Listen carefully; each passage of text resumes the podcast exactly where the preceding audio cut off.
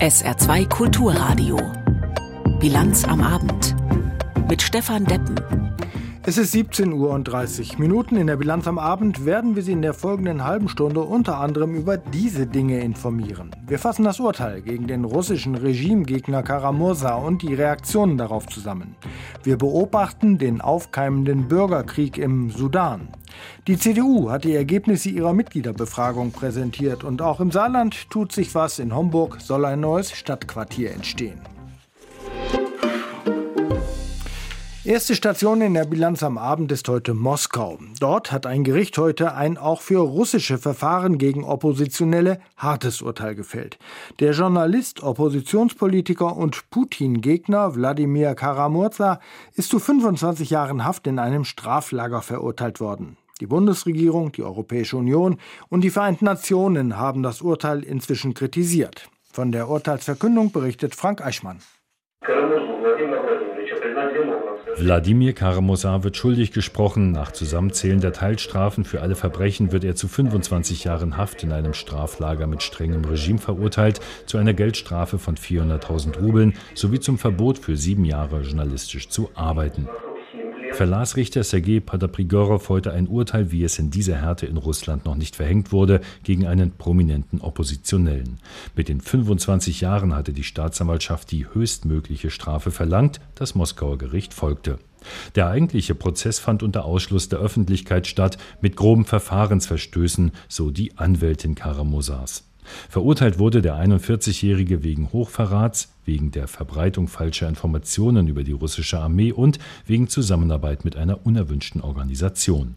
Nach der Urteilsverkündung sagte Alek Alov von der aufgelösten Menschenrechtsorganisation Memorial, das Urteil ist ungerecht, gesetzwidrig und brutal und es widerspricht total der Verfassung der Russischen Föderation, die doch nach wie vor Rechte und Freiheiten garantiert. Es ist bitter und tut mir leid für meinen Freund Wladimir Karamosa, denn es ist ein ehrlicher Mensch, der ehrlich im Interesse Russlands und seiner Bürger gearbeitet hat. Wladimir Karamosa war als Journalist und Politiker seit vielen Jahren entschlossener politischer Gegner des russischen Präsidenten Putin und von Beginn an öffentliche Kritiker des Krieges gegen die Ukraine. Auch dafür ist er verurteilt worden.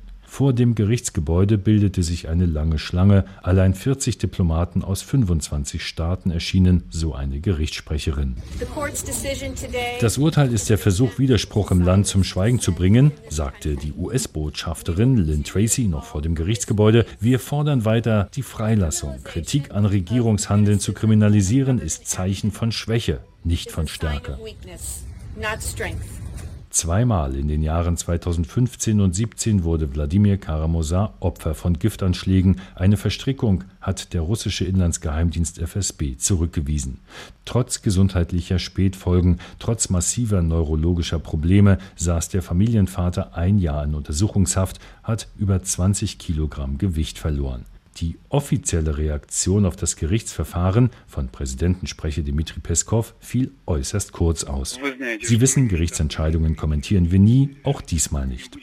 Anders die deutsche Bundesregierung, der EU-Außenbeauftragte, das US-State Department oder der UN-Menschenrechtskommissar, alle protestierten gegen das Urteil. Dies taten aus ihren Gefängniszellen auch weitere prominente politische Gefangene, Alexei Nawalny und Ilya Yashin. Der schrieb in seinem Telegram-Kanal: Die Finsternis dauert nicht ewig, halte durch, mein Freund. Nachdem das Gericht die 25 Jahre schwerer Lagerhaft verhängt hatte, kündigte Anwältin Maria Eismond an, Berufung einzulegen und sie fasste die entschlossene, fast trotzige Reaktion ihres Mandanten Wladimir Karamosa so zusammen. Als er das Urteil hörte, sagte er, meine Selbstachtung ist sogar noch gestiegen. Mir wurde klar, dass ich alles richtig gemacht habe. Das ist die höchste Note dafür, was ich getan habe und woran ich geglaubt habe als Bürger, als Patriot, als Politiker. Ende vergangener Woche waren die noch immer andauernden Kämpfe im Sudan ausgebrochen. Seitdem sind auch Zivilisten ums Leben gekommen. Seit drei Tagen nun bekämpfen sich Truppen der regulären Armee und einer paramilitärischen Einheit. Es geht natürlich um die Macht im Sudan. Die Frist, einen Plan zur Rückkehr zur Demokratie vorzulegen, war vergangene Woche verstrichen. Thilo Spanil fasst die aktuelle Situation für uns zusammen. Am meisten leiden unter den Kämpfen die Zivilisten in der Millionenstadt Khartoum. Viele Menschen sind nun schon seit drei Tagen in Folge ohne fließend Wasser oder Strom in ihren Wohnungen, bei einer Temperatur von immerhin etwa 40 Grad. Eine Waffenruhe, damit sich die Menschen mit dem Nötigsten versorgen können, scheiterte gestern Abend, allerdings schon nach kurzem. Eine Ärztin im Interview mit dem Fernsehsender Al Arabiya. Das Gesundheitssystem droht zu kollabieren. Auf mehrere Krankenhäuser wurde geschossen. In einigen sind Granaten eingeschlagen. Soweit es möglich war, mussten wir die Patienten evakuieren und schließen. In Khartoum und in vielen anderen Städten im Sudan trauen sich die Menschen nicht mehr auf die Straße, aus Angst zwischen die Fronten zu geraten. Auf Social Media sind Videos zu sehen, wie Panzer durch die Straßen rollen und Kampfhubschrauber im Tiefflug über die Dächer hinweg jagen. Das medizinische Personal kann aufgrund der aktuellen Situation nicht nach Hause gehen. Es gibt keine Polizei auf der Straße, die für Ordnung sorgt. Wir müssen bestimmte Korridore sichern, damit wir zu den Patienten können und das medizinische Personal ausgetauscht werden kann. Mittlerweile drei Tage in Folge bekämpfen sich die sudanesischen Streitkräfte und die sogenannten Rapid Support Forces, kurz RSF. Eigentlich hätte die RSF ins Militär integriert werden sollen, ein wesentlicher Schritt auf dem Weg zu einer zivilen Übergangsregierung. Das Militär und die Paramilitärs der RSF hatten vor anderthalb Jahren im Sudan geputscht, aber versprochen, die Macht wieder zurückzugeben. Doch wie das genau ablaufen soll, darüber scheint jetzt ein erbitterter Machtkampf ausgebrochen zu sein. Ein Reporter im Interview mit dem Fernsehsender Al Arabiya. Dem medizinischen Personal ist es bisher nicht gelungen, die Verwundeten zu erreichen und ihnen zu helfen. Auch die vielen Leichen, die noch dort liegen, wo gekämpft wird, können durch die Ärzte nicht erreicht und abtransportiert werden.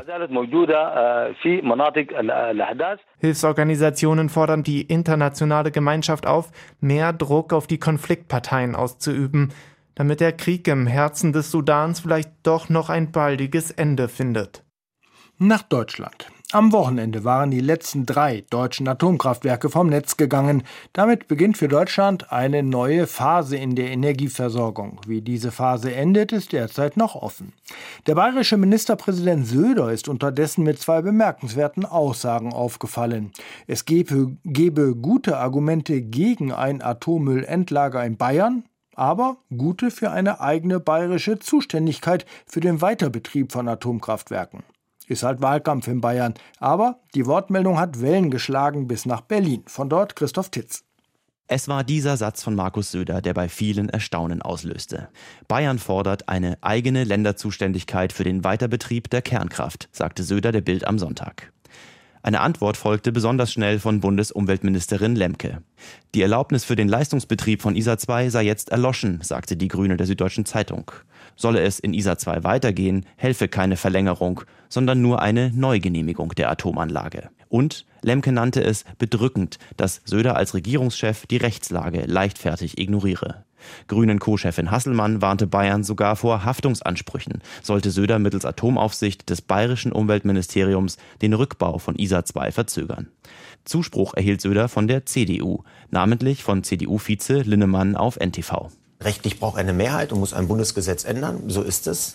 Aber dass Politiker erstmal eine Meinung haben in so einer Situation, wo wir eine ganz andere Lage haben als vor zehn Jahren, finde ich richtig und deshalb hat er meine Unterstützung. Auch Linnemann hatte 2011 für den Atomausstieg der schwarz-roten Regierung Merkel gestimmt. CDU-Chef Merz nannte Söders bayerische Atomoffensive am Vormittag diskussionswürdig. Allerdings auch nicht so sehr, dass die CDU-Spitze im Bundesvorstand darüber gesprochen habe, sagte danach CDU-Generalsekretär Chaya. Unentschieden ist die Haltung bei der FDP. Für die Liberalen sagte der parlamentarische Geschäftsführer Vogel auf Linie mit Parteichef Lindner, abschalten qua Ausstiegsgesetz, ja, aber Rückbau, der müsse doch nicht sein. Lieber in Reserve behalten, sagte Vogel bei Anne Will. Söder allerdings attackierte Vogel frontal. Markus Söder wechselt seine Position ja besonders wirklich wie Unterhosen. Und er meinte damit, 2010 als Umweltminister in Bayern war Söder für Kernkraft, weil gut fürs Klima. Nach Fukushima schwenkte Söder im Frühjahr 2011 auf Anti-Atomkurs. Und seit einem Jahr, mit Blick auf die Versorgungssicherheit und wieder mit dem Klimaargument, ist der Ministerpräsident nun wieder fürs Atom. Das Umweltministerium ließ noch über einen Sprecher ausrichten, allein ein Bundesgesetz reiche nicht für die Version vom bayerischen AKW-Betrieb. Söder müsse schon die Atomzuständigkeit des Bundes im Grundgesetz ändern, mit Zweidrittelmehrheit. Söder jedenfalls möchte nicht klein beigeben und zumindest rhetorisch das einlösen, was er am Donnerstag vor dem dampfenden Kühlturm von ISA 2 versprochen hatte. Wir halten auch noch nicht das jetzt für das letzte Wort. Das letzte Wort über die Kernenergie ist nicht gesprochen. Von der quasi Dauerregierungspartei in die Opposition. Die CDU hat lange gebraucht, um nach der letzten Bundestagswahl wieder Tritt zu fassen. Oder hat sie es überhaupt schon getan? Jedenfalls versucht sie mit einem neuen Grundsatzprogramm die traditionellen Anhänger zu halten und neue zu gewinnen. Dieses neue Grundsatzprogramm soll im engen Austausch mit den Mitgliedern erarbeitet werden. Deshalb hatte die Parteispitze eine Mitgliederbefragung durchgeführt. Und deren Ergebnisse hat die CDU heute vorgestellt. Aus Berlin Uli Haug. Für knapp 83 Prozent der CDU-Mitglieder ist eine sichere Energieversorgung besonders wichtig. Dazu sollten erneuerbare Energien, deutlich ausgebaut werden, aber entgegen der bisherigen CDU-Parteilinie sollte auch die Atomkraft dauerhaft genutzt werden. Das fordern immerhin 55 Prozent der Mitglieder. Sie wollen außerdem vor allem in neue Technologien wie beispielsweise die Kernfusion investieren. Fossile Energieträger wie Kohle, Öl und Gas sind aus Sicht der CDU-Mitglieder dagegen mehrheitlich nicht geeignet, um die Energieversorgung in Deutschland nachhaltig zu sichern. Bei der Aufnahme von Geflüchteten befürworten über 70 Prozent der CDU-Mitglieder eine stärkere Steuerung und Begrenzung. Fast 85 Prozent fordern, dass konsequenter abgeschoben wird. Die umfangreiche Befragung ist Teil des CDU-Grundsatzprogrammprozesses. Von den rund 370.000 Parteimitgliedern haben 66.000 online teilgenommen. Die frühere Bundeskanzlerin Angela Merkel hat über einen Zeitraum von 16 Jahren das politische Deutschland geprägt. Das lässt sich bei aller Diskrepanz über einzelne politische Vorhaben und auch bei aller heutigen Kritik an ihrer Russlandpolitik sagen. Für ihr Wirken erhält Altkanzlerin Merkel heute aus der Hand von Bundespräsident Steinmeier den höchsten Verdienstorden, den unser Land zu vergeben hat. Das Großkreuz des Verdienstordens der Bundesrepublik Deutschland in besonderer Ausführung. Angemessen oder nicht, die Meinungen darüber gehen auch im ARD Hauptstadtstudio auseinander. Zunächst das Pro von Evi Seibert. Ich bin kein Fan von Orden, weil ich das für total aus der Zeit gefallen halte. Wenn sich jemand sein Jackett vollhängt mit irgendwelchen bunten Dekorationen, erinnert mich das eher an Karneval. Und ich glaube auch nicht, dass Angela Merkel das Ding in Zukunft dauernd spazieren tragen wird. Ich bin aber wohl dafür, wenn es diese Orden schon gibt, dass sie einen bekommt. Diese ganze Aufrechnerei, was sie wann für Fehler gemacht hat, finde ich echt kleinlich. Das könnte man genauso bei den Ordensträgern Adenauer oder Kohl durchrechnen. Jeder, der entscheidet, macht Fehler und hinterher ist man immer klüger. Man muss Merkel nicht mal mögen, um ihr diese Auszeichnung zu gönnen. Für mich geht es darum, dass sie 16 Jahre lang ihr Leben in den Dienst des Landes gesteckt hat, dass sie ihr Privatleben hintangestellt hat, nur noch mit Bodyguards unterwegs sein konnte und vor allem, dass sie in dieser Zeit nonstop Verantwortung übernommen hat. Regieren ist neben ein bisschen Glamour vor allem eins, extrem viel Arbeit. Von mir aus kann jeder, der sich 16 Jahre lang täglich 18 Stunden nach bestem Wissen und Gewissen für Deutschland abrackert und den Buckel hinhält, einen Orden bekommen. Warum denn nicht auch Angela Merkel? Übermorgen redet eh keiner mehr über solche Orden. Soweit Evi Seibert. Alfred Schmidt sieht die Ordensverleihung an Altkanzlerin Merkel anders. Hier sein Kontra. Bei allem Respekt, ich finde eher nein. Zumindest gehört eine Art Beipackzettel zu diesem Bundesverdienstkreuz an Angela Merkel, denn bestimmt hat sich die frühere Kanzlerin um das Land verdient gemacht, aber ein paar Risiken und Nebenwirkungen gab es schon in den 16 Jahren mit ihr im Kanzleramt. Drei Beispiele, die Russlandpolitik, Digitalisierung und Klimapolitik. Die Gegenwart zeigt, Russland wurde von der deutschen Kanzlerin falsch eingeschätzt. Das gilt für die Energieabhängigkeit und das Risiko eines militärischen Angriffs. Klar, das haben viele nicht erkannt, aber nur die Kanzlerin wollte zum Beispiel die Gaspipeline Nord Stream 2. Damit stand sie alleine da. Bei der Digitalisierung hinken wir Deutsche vielfach hinterher, besonders in der öffentlichen Verwaltung. Und beim Klimaschutz musste Merkels Regierung erst aus Karlsruhe erinnert werden, also vom Bundesverfassungsgericht, dass sie da mehr Rücksicht nehmen muss auf die junge Generation. Meinem Eindruck nach vertragen die Merkel-Jahre durchaus mehr Kritik. Heute ist ihr Ehrentag, da mag man nicht kleinlich sein, aber für künftige Bilanzen wünsche ich mir mehr Differenzierung und keine pauschalen Lobreden, wie sie beim Bundesverdienstkreuz so üblich sind. 17 Uhr und genau 45 Minuten, Halbzeit in der Bilanz am Abend. Jetzt die Nachrichten mit Peter Weizmann. Bundesaußenministerin Baerbock hat China vorgeworfen, im Indopazifik die internationale Ordnung zu gefährden. Viele Partnerländer in der Region spürten bereits, wie China die allgemein verbindlichen internationalen Regeln mehr und mehr zu ersetzen versuche. Das sagte Baerbock beim Treffen der G7 Außenminister in Japan. Beispielsweise setze China Laser gegen Polizei und Fischerboote anderer Länder ein oder schütte künstliche Inseln auf. Die G7-Außenminister bekräftigten außerdem ihre Forderung an Russland, sich bedingungslos aus der Ukraine zurückzuziehen. Die G7 bestehen aus Deutschland, Frankreich, Italien, Großbritannien, Japan, den USA und Kanada. Deutschland hat im vergangenen Jahr 15 Millionen Tonnen weniger Treibhausgase ausgestoßen als 2021. Das hat der Expertenrat für Klimafragen in einem Gutachten festgestellt. Er bestätigte damit Berechnungen des Umweltbundesamtes. Demnach wurden insgesamt rund 746 Millionen Tonnen Treibhausgase ausgestoßen. Der Ukraine-Krieg und das dadurch geringere Wirtschaftswachstum hätten den Ausstoß gedämpft. Wie es weiter heißt, haben der Verkehrs- und Gebäudesektor ihre Klimaziele verfehlt. Im Energiesektor wurde das Klimaziel zwar eingehalten, allerdings stiegen die Emissionen deutlich an. 228 Menschen waren vor knapp 14 Jahren bei einem Flugzeugabsturz im Südatlantik umgekommen. Jetzt hat ein französisches Gericht den Flugzeugbauer Airbus und die Fluggesellschaft Air France freigesprochen. Beide Konzerne hatten sich wegen des Vorwurfs der fahrlässigen Tötung verantworten müssen. Die Richter urteilten nun, beide hätten zwar Fehler gemacht, es sei aber kein sicherer Zusammenhang zum Unglück festgestellt worden. Nach jahrelangen Untersuchungen hat es sich herausgestellt, dass eine Kombination aus technischen Problemen und menschlichem Versagen zum Absturz geführt hatte. Das Bistum Trier will die Aufklärung im Fall des pädophilen Priesters aus Friedrichsthal ausweiten. Bischof Ackermann erklärte, er habe Generalvikar von Plettenberg damit beauftragt. Dieser kündigte bereits Gespräche mit der Aufarbeitungskommission und dem saarländischen Bildungsministerium an. Der Priester war mehr als 20 Jahre lang an einem Saluja Gymnasium eingesetzt, obwohl es bereits zuvor Hinweise auf übergriffiges Verhalten gegeben haben soll.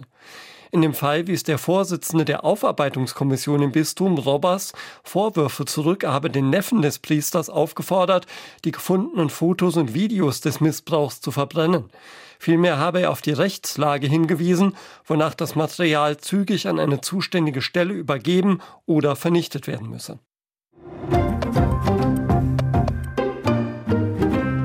Nein, es ist noch kein fertiges Konzept und entscheiden kann die Unionsfraktion alleine auch nichts. Aber die Fraktion hat sich mit der Situation der Deutschen Bahn befasst und daraus in einem Positionspapier die Forderung entwickelt, die Bahn wieder aufzuspalten. Ein Vorschlag, der wie gesagt noch nicht ganz ausgegoren ist, aber schon jetzt viele und auch kontroverse Reaktionen ausgelöst hat. Aus Berlin berichtet Kai Clement. Nicht weniger als die Bahnreform 2.0 plant die oppositionelle Unionsfraktion.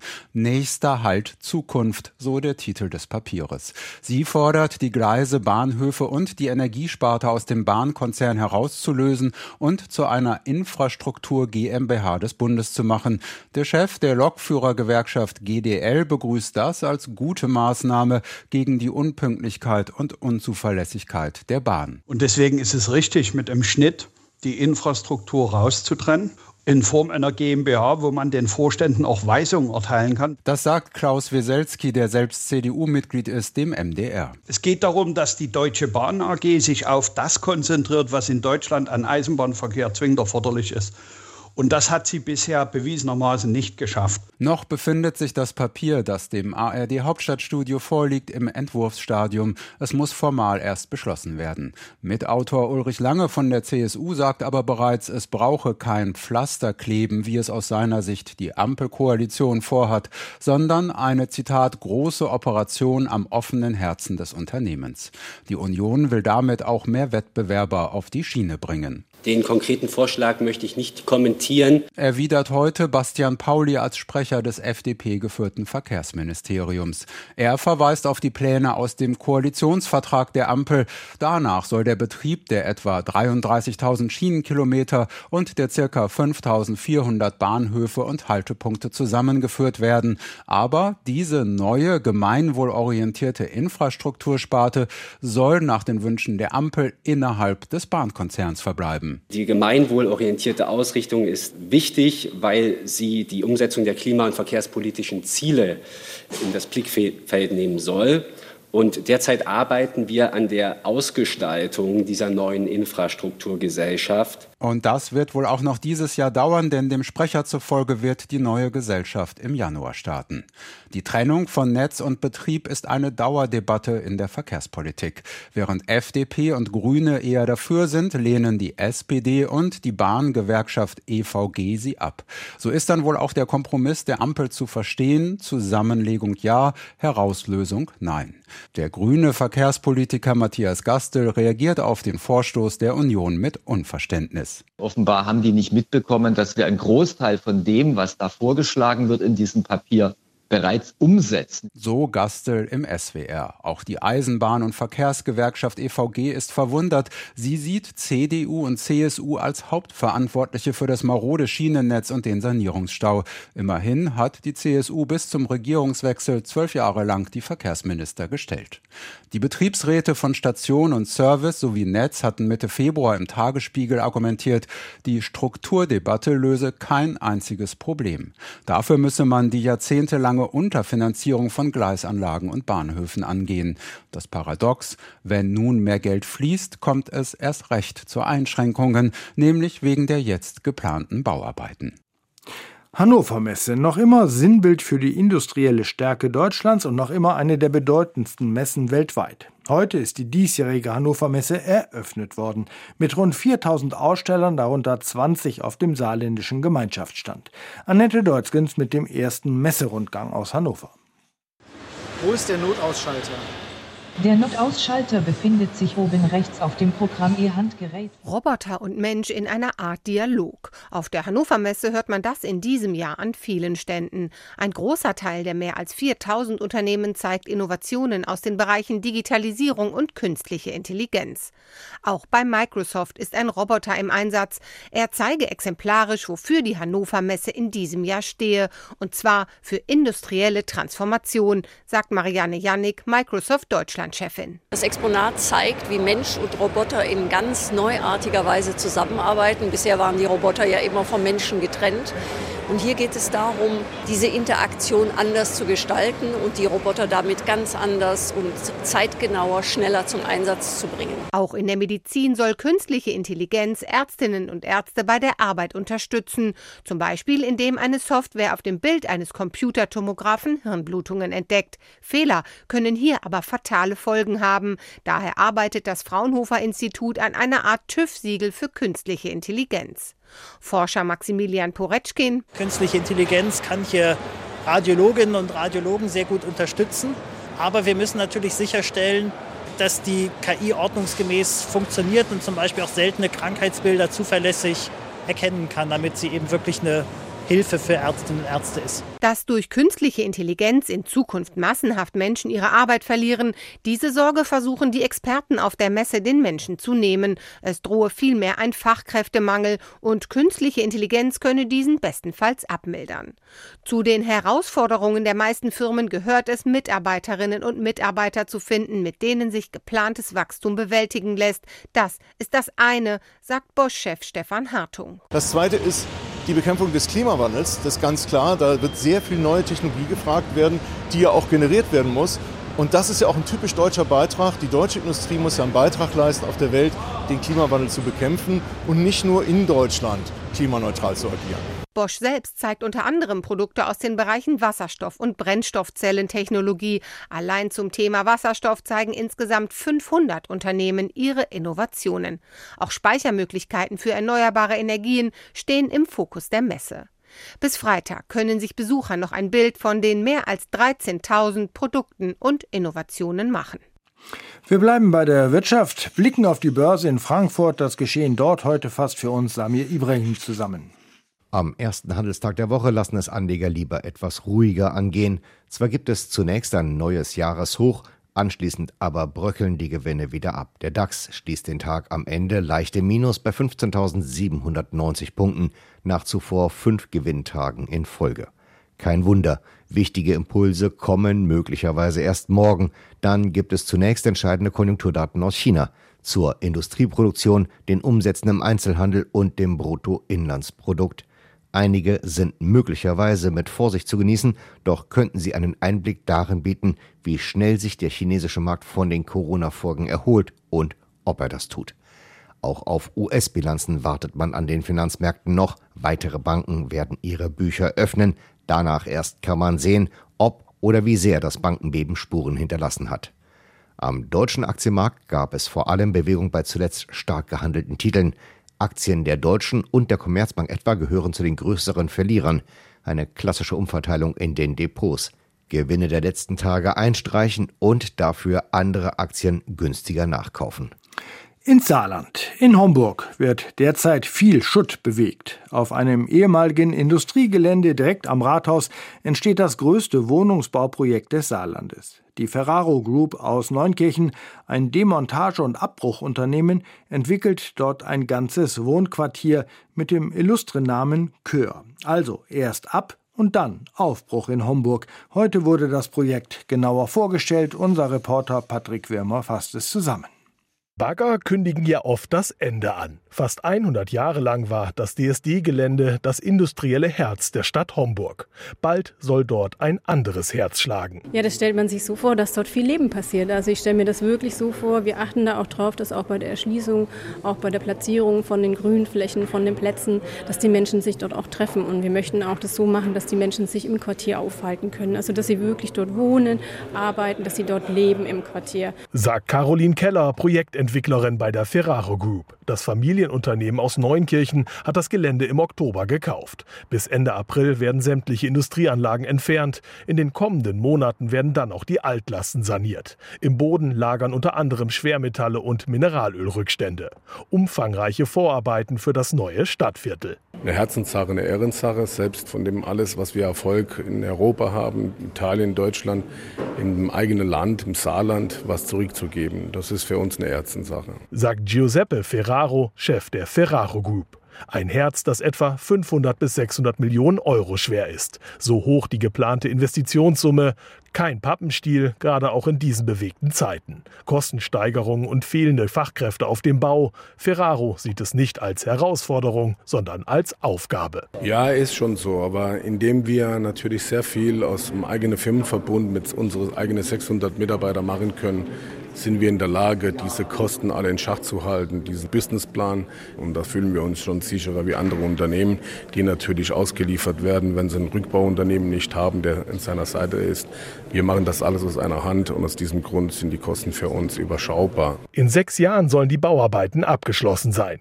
Herzstück von Kör sind ein bis zu 88 Meter hoher Turm und öffentliche Plätze. Im Viertel wird nicht nur gewohnt, sondern auch gearbeitet.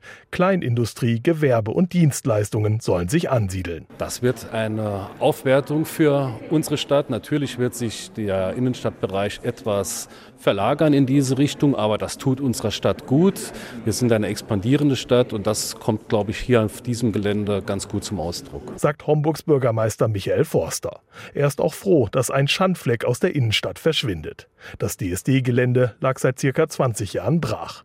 Jetzt entsteht hier dringend benötigter Wohnraum. Die Stadt Homburg, angetrieben von Industrie und Uni, wächst und zieht immer mehr Menschen an. Ja, wir sind Wirtschaftsstandort. Wir haben in letzter Zeit mehrere Großprojekte im Homburger Stadtrat verabschiedet. Das zeigt ja, dass ein großes Interesse an der Stadt Homburg da ist. Und ich glaube, dass dieses Projekt der Ferraro Group diese Entwicklung noch mal ganz stark beflügeln wird. Insgesamt sollen bis zu 2000 Menschen in dem neuen Stadtviertel Kör wohnen. Gebaut werden ausschließlich Wohnungen. Zielgruppe sind laut Ferraro alle, vom Senior bis zum Studenten. Patrick Wirmer berichtete aus Homburg. Wir schauen noch aufs Wetter hier bei uns im Saarland. Die Nacht wird überwiegend klar, dabei kühlt sich die Luft ab auf 5 bis 1 Grad.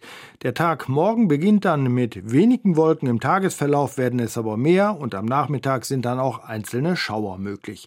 Gegen Abend soll es dann aber wieder auflockern. Die Temperaturen liegen wie heute bei 11 bis 15 Grad. Soweit die Bilanz am Abend mit Stefan Deppen im Studio. Ihnen jetzt einen guten Abend hier auf SR2 Kulturradio.